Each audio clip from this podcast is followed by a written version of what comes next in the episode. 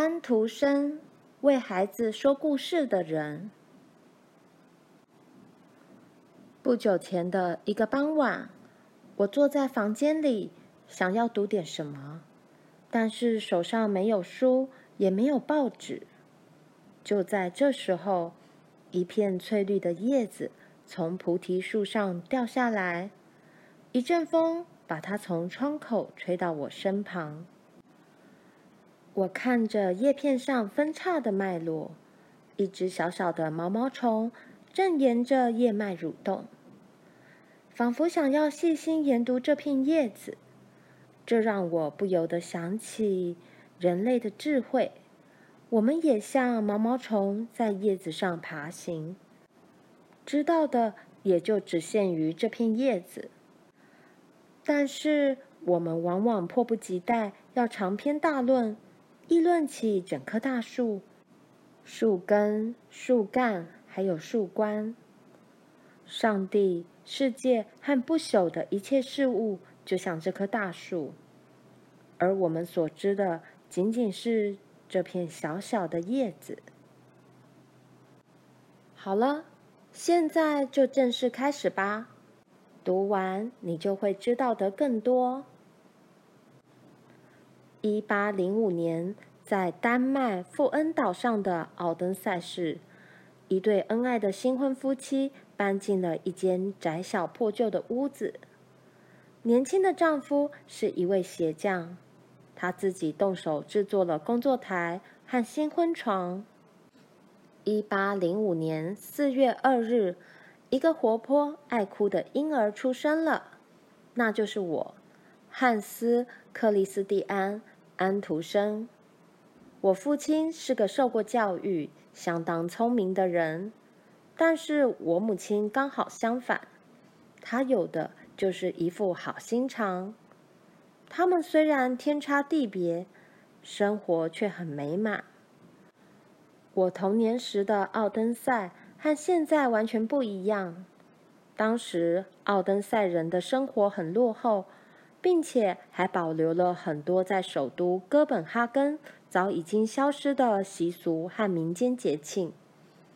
那些习俗和节庆对我影响很大，为我的童年增添了诗意和神奇的色彩。我最早的童年记忆就如同色彩缤纷、半是清晰、半是模糊的梦境。我是一个特别爱幻想的孩子。习惯闭着眼睛到处走，所以到最后大家都以为我的眼睛不好。事实上，我的视力敏锐得出奇。小时候，我家的屋子是那么窄小，里头塞满了鞋匠的工具、床，还有我睡觉用的墙板。四周的墙上贴满了图画。大柜子上摆着漂亮的茶杯、玻璃杯，还有一些装饰品。房间角落的窗前有一个书架，上面摆了很多书和乐谱。小厨房里的橱柜上方则挂着碗盘架。这窄小的屋子，在童年的我眼里，倒是宽敞舒适，甚至门上的风景画对我来说，就像今日的画廊那般精彩。厨房有一架梯子，可以通往屋顶。在我家和隔壁房子相连的屋檐上，有一个装满土的箱子，里面种满了细香葱和香芹。这就是母亲的整座花园。在我的童话《冰雪女王》里，那座花园里的花朵。依然盛开。我的父亲任由我随意发展，爱做什么就做什么，因为我拥有他全部的爱。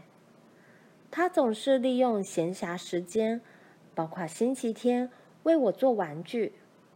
我因此有很多西洋镜的图片和会点头的滑稽木偶。他还帮我做了一个只要拉一下绳子就可以换图片布景的剧场。晚上他会朗读拉封丹的寓言、霍尔堡的戏剧，或天方夜谭里的故事给我们听。班克夫洛太太是一位牧师的遗孀，住在我家附近。从他口中，我第一次听到“诗人”这个词。他语气里带有崇高的敬意。我的哥哥是位诗人。班克夫洛太太说这句话的时候，眼中闪着光彩。我因此觉得成为诗人应该是一件非常美好、幸福的事。后来，我经常到班克夫洛太太家，跟她学裁缝。这手艺对我的木偶剧场很有帮助。因为这么一来，我就可以亲手为木偶缝制衣服。我还缝了一个白丝针垫，送给班克夫洛太太当做生日礼物。很多很多年以后，我长大成人了，发现他还妥善保存着那个针垫。我曾经说过，冬天的晚上，父亲会念故事给我听，或为我做玩具。夏天的时候，几乎每个星期天，他都会带我到森林里散步。他的话不多，总是静静坐在林子里沉思。每次我们都用大方巾包着奶油面包，再带上一壶啤酒去野餐。我无法形容那时的快活。我会用草巾串起采好的新鲜草莓，或是用芦苇编成小船。让小船随着河流顺流而下。后来，大自然再也不曾像童年时那么吸引我了。我充满想象力，每一朵花，每一只小鸟，仿佛都在对我说话。我是个诗人，只是当时的我还不知道。五月，当山毛榉绽放着新嫩的翠绿。每年只有这个时节，母亲才会跟我们一起到森林散步。她会穿上一件褐色印花的洋装。那件洋装，她只在这个时节或是去领圣餐的时候才穿。在我的记忆中，那是母亲那些年唯一一件能在节庆上穿的正式衣服。我们散步回家的时候，他总会带一大把新鲜的桦树枝回去布置房间。除此之外，我非常喜欢坐在院子里唯一的一株醋栗树丛下，利用墙壁和一根扫帚柄把母亲的围裙像帐篷一样撑起来，用来遮太阳、避风雨。我坐在那里观察醋栗的叶子，看着它们每天的变化。从刚开始嫩绿的芽，一直到长成枯黄的大叶子落下。我是学校里年纪最小的，所以当其他男孩玩耍的时候，卡斯登老师总是牵着我的手，免得我被撞倒。后来他年纪很大的时候，听说还略带得意，微笑着告诉人家：“没错。”我就是我们的大诗人安徒生的第一个老师。哼哼。父亲过世之后，就没有人管我了。母亲外出帮人洗衣，我就一个人在家和我的小剧场为伴。我为木偶缝衣服，除此之外就是看书。我把能找到的书全看完了，什么书都看。我只要听到谁家有书，就去敲人家的门，不管认不认识。我常常站在一块母亲用来当导衣板的大石头上，高声唱歌。最有意思的是，那些歌不管是歌词或旋律，全是我自己即兴编出来的，但是非常动听，而且颇有难度。所有人都说我有一副好嗓子。将来一定可以用它交上好运。于是我常常在想，这样的好运会如何降临在我身上？对我而言，童话里发生的事都是真的。我就这么期待着有一天梦想成真。有个在河边洗衣的老婆婆曾经告诉我，东方的中国就在奥登塞河的下面。我就想象，在一个月光皎洁的夜晚，我坐在河边，一位中国的王子挖了一条地道，穿过地球到我们这里来。王子听了我的歌声，想把我带回他的王国，这不是不可能。我读了很多名人传记，这些人给我留下了深刻的印象。我的想象力被唤醒，想象人生有如童话故事一般，期待自己有一天也能成为童话中的英雄。那时，有个住养老院的老婆婆偶尔会来我家，向我们乞讨吃剩的食物。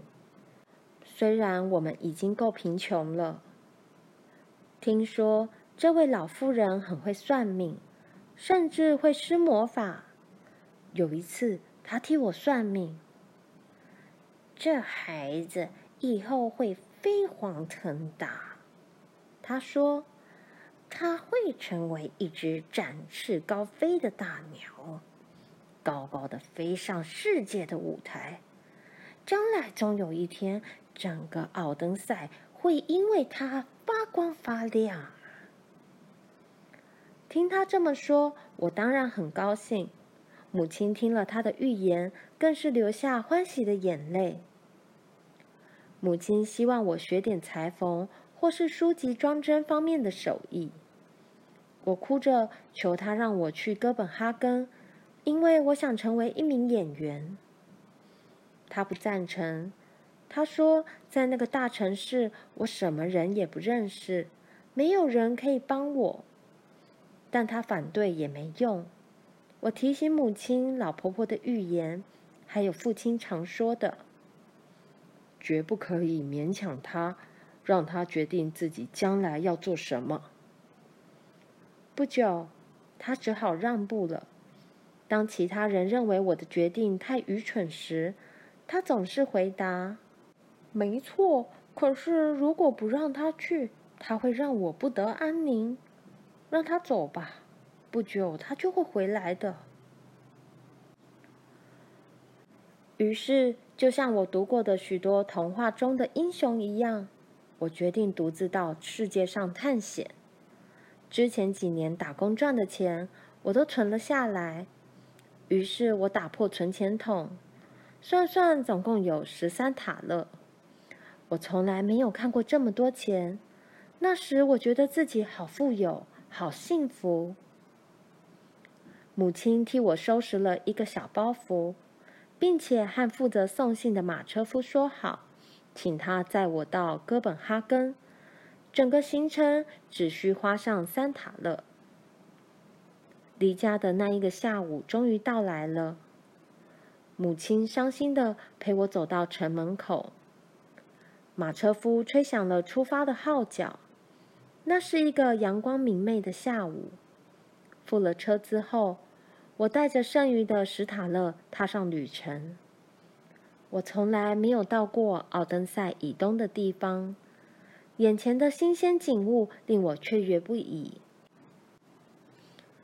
当到达奈伯格时，我终于看到了大海。一直到船离岸。我的内心才感到不安。我将孤单的起航，航向辽阔的世界。一八一九年九月六日星期一早上，从弗里德里克斯城堡的山丘上，我第一次看到了哥本哈根的样子。进城之前，我拿着我的小包袱下了车，徒步穿过城堡花园的长长大道。一直走到城边，然后进城。第二年，我在哥本哈根流浪，曾借住在一个船员遗孀的家里。每天早上，他会煮一杯咖啡给我。那是一段艰难困苦的黑暗日子，我的钱差不多用光了，我的靴子开口笑，下雨天脚总是湿的。天冷的时候也没有保暖的衣物，但我不在意，我用一种快乐的方式看这个世界。我的想象力弥补了一切。我活在一个梦幻的世界里。我向寡妇史瓦兹太太租了阁楼的小房间来住。有一天晚上，我伤心地靠着窗台，打开窗户往外看。啊！这时我内心突然感到一阵喜悦，因为我看到一张熟悉的脸，一张浑圆友善的脸。那是来自故乡最要好的朋友，未曾改变的亲爱的月亮。我给了他一个飞吻，他的光芒深深照进了我的小房间，并且答应我，只要他沿着街道散步的时候，一定会来拜访我。从那时起，他一直信守承诺。在我穷哈哈的来到哥本哈根十四年之后，我将踏上意大利的土地。啊！旅行，旅行，但愿我可以一辈子到处飞舞。人生和世界是我的学校，我有的是理解力和表演天赋，可是我必须有工作的舞台。换句话说，要能够自由自在的在世界各地活动。今天是我第一次坐蒸汽火车。现在我知道什么是飞翔了。我知道候鸟飞上天，或云朵挂在天边的感觉。哦，一个城市接着一个城市，一洼农田接着一洼农田飞驰而过。我必须承认，虽然我怕极了火车，可是我还是想做。这古怪的欲望竟然让我克服了天生的胆怯。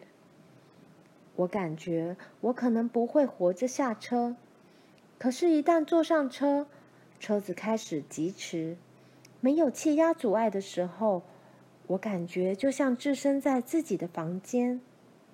那些树木和行人从我身旁飞逝，我感到快活。哦，那些坐在马车里的人真可怜，他们简直就像蜗牛爬行。我所害怕的火车，偏偏就是我旅行时骑乘的骏马。旅行时，我一定携带一条长长的绳索，以防万一旅馆失火，可以从窗口用绳子逃生。除此之外，我迷上了速写，我的手提包里全是我在意大利画的小幅速写。如果可以，我真想把整个意大利装进包包里带回家。一八三四年二月二十四日，我们出发了，打算沿着海湾抵达维苏威火山。每个人各自骑上一匹驴子，那畜生跑得好快，让我眼前一片惊心。不久，驴子就没办法继续前进了。我们站在被火山熔岩块和火山覆盖的圆坡前，开始走上陡峭的山路。火山灰几乎淹没我们的脚踝。我扯着嗓子唱歌，表示我一点也不在乎。一个小时之后，我突然看到月亮出现在火山口的正上方。一阵黑烟扬起，接着一团火焰袭来。巨大炙热的岩石滚到我们为了到达熔岩流必须爬上的平台。这里根本没有路，我们必须走在巨大的熔岩块之间，甚至得匍匐前进。我们渐渐感觉到从脚下上升的热气。为了观看新的熔岩流，我们必须踩在前一天晚上流过的熔岩流上头。那冷却的熔岩流。只有最上面一层是坚硬焦黑的，而裂缝中仍旧透出红红的火光。我们一步一步前进，靴子底都烧穿了。万一最上面这一层熔岩流裂开，我们就要葬身火海。我们注视着可怕的岩浆，既火红又浓稠，像粥一样缓缓往山下流动。两分钟之后。我们不得不撤退，因为四周地面的裂隙窜出了火焰。从裂隙传来的咻咻声响，就像群鸟倏地从森林里振翅飞起。从火山口不断喷发掉落的炙热火石，使得我们根本没办法爬上火山锥。下山的过程可以说是愉快的。那些熔岩就像巨大的星星从天而降。大伙儿再次骑上驴子，经过那些黑色的熔岩平原。我故意垫后，因为我想再多看一眼无与伦比的大自然景观。我坐在这儿，手里拿着笔，可是完全不晓得该在白纸上写下什么。每一天都是一个藏匿了未来片段的短暂人生。远处的海是那么的蓝，如美丽的矢车菊花瓣的蓝，并且清澈如纯净的玻璃。可是那里的海很深很深，任何锚链都够不到底。要想从海底到海面上来，得把好几座教堂的钟塔。堆叠起来才行。人鱼就住在这深深的海底下。这是人鱼公主的开头。我不止创作童话、诗、小说和游记，我还勤于写信。在信里，我总是巨细靡遗的描述旅行途中，在马车、火车或蒸汽船上遇见了什么人，经历了什么事。我坐在闷热的车子里，已经两天两夜，感觉自己快被煮得半熟了。前往汉堡的路上会经过梅克伦堡和劳恩堡，我打算在汉堡待上四天，因为那里一定不无聊。和我同行的是一位拘谨的校长。我们经过摩拉维亚，进入波西米亚。可是天啊！完全像是另一个国家，这里的人说的不是德语，而是波西米亚的语言。那根本是另一种语言。有一段时间，没有任何书或是人比珍妮·林德对我的诗歌创作有更大的影响，因此我理所当然有很长一段日子非常思念他。我还为他写了诗。费尽心思之作，每一个字都发自肺腑。珍妮·林德是瑞典女歌唱家，有“瑞典夜莺”之称。我们两人有许多共同点，都出身穷苦的家庭，经过一番努力不懈，才享誉国际。我创作的童话故事《夜莺》，就是从珍妮·林德身上获得灵感的。深深感动人心。您对盖达尔的发明有什么看法？我个人是非常着迷他发明的照相法。如此一来，要得到有名的雕像、美丽的风景图像，变得多么容易啊，不是吗？我们的时代是发明家的黄金时代。哦，要是我也能像盖达尔一样发明。一种能显现内心倒影的东西就好了，我就能用它来拍摄我多变的心。但我的心如此千变万化，照出来的也只是瞬间的影像。也许五十年后，我就会被世人遗忘。有时候，好运就藏在一小块木头里。我有很多用来创作童话的素材，那些卷曲、漩涡形的装饰品，那些小花仿佛都在对我诉说：“多看我一眼吧，你就会知道我的故事了。”这是我喜欢的，于是我知道了许多故事。当我出门的时候，总是带着大剪刀。我常常做出充满想象力的剪纸来取悦主人和他们的孩子。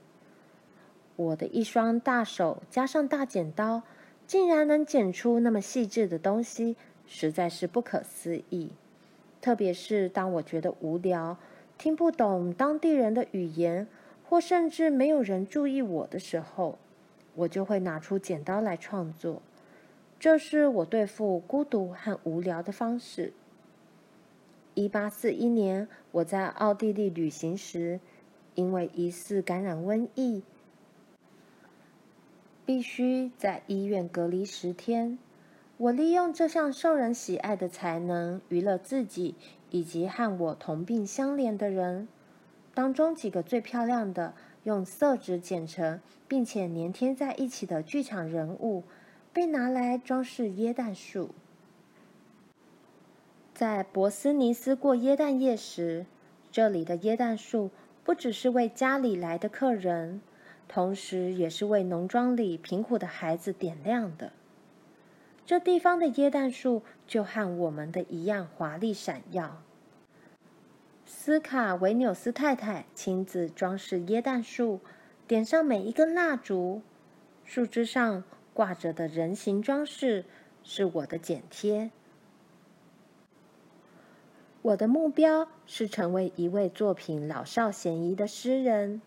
天真烂漫只是童话的一部分，幽默是调味的盐巴，而我写作的文字是以通俗的口语为基础。我走进花园，置身在玫瑰花丛里。是啊，不止玫瑰花。连瓜牛都把它的故事告诉我。我看了大大的睡莲叶子，拇指姑娘就是乘着它完成旅行的。在森林的老橡树下，我才想起老橡树很久以前已经把它最后一个梦偷偷告诉我了。人生就是最美的童话，因为我们就在其中。一八六七年，安徒生成为奥登赛的荣誉市民，整个奥登赛事为他举行庆祝活动。今天，则是全世界都为安徒生喝彩，歌颂他的成就。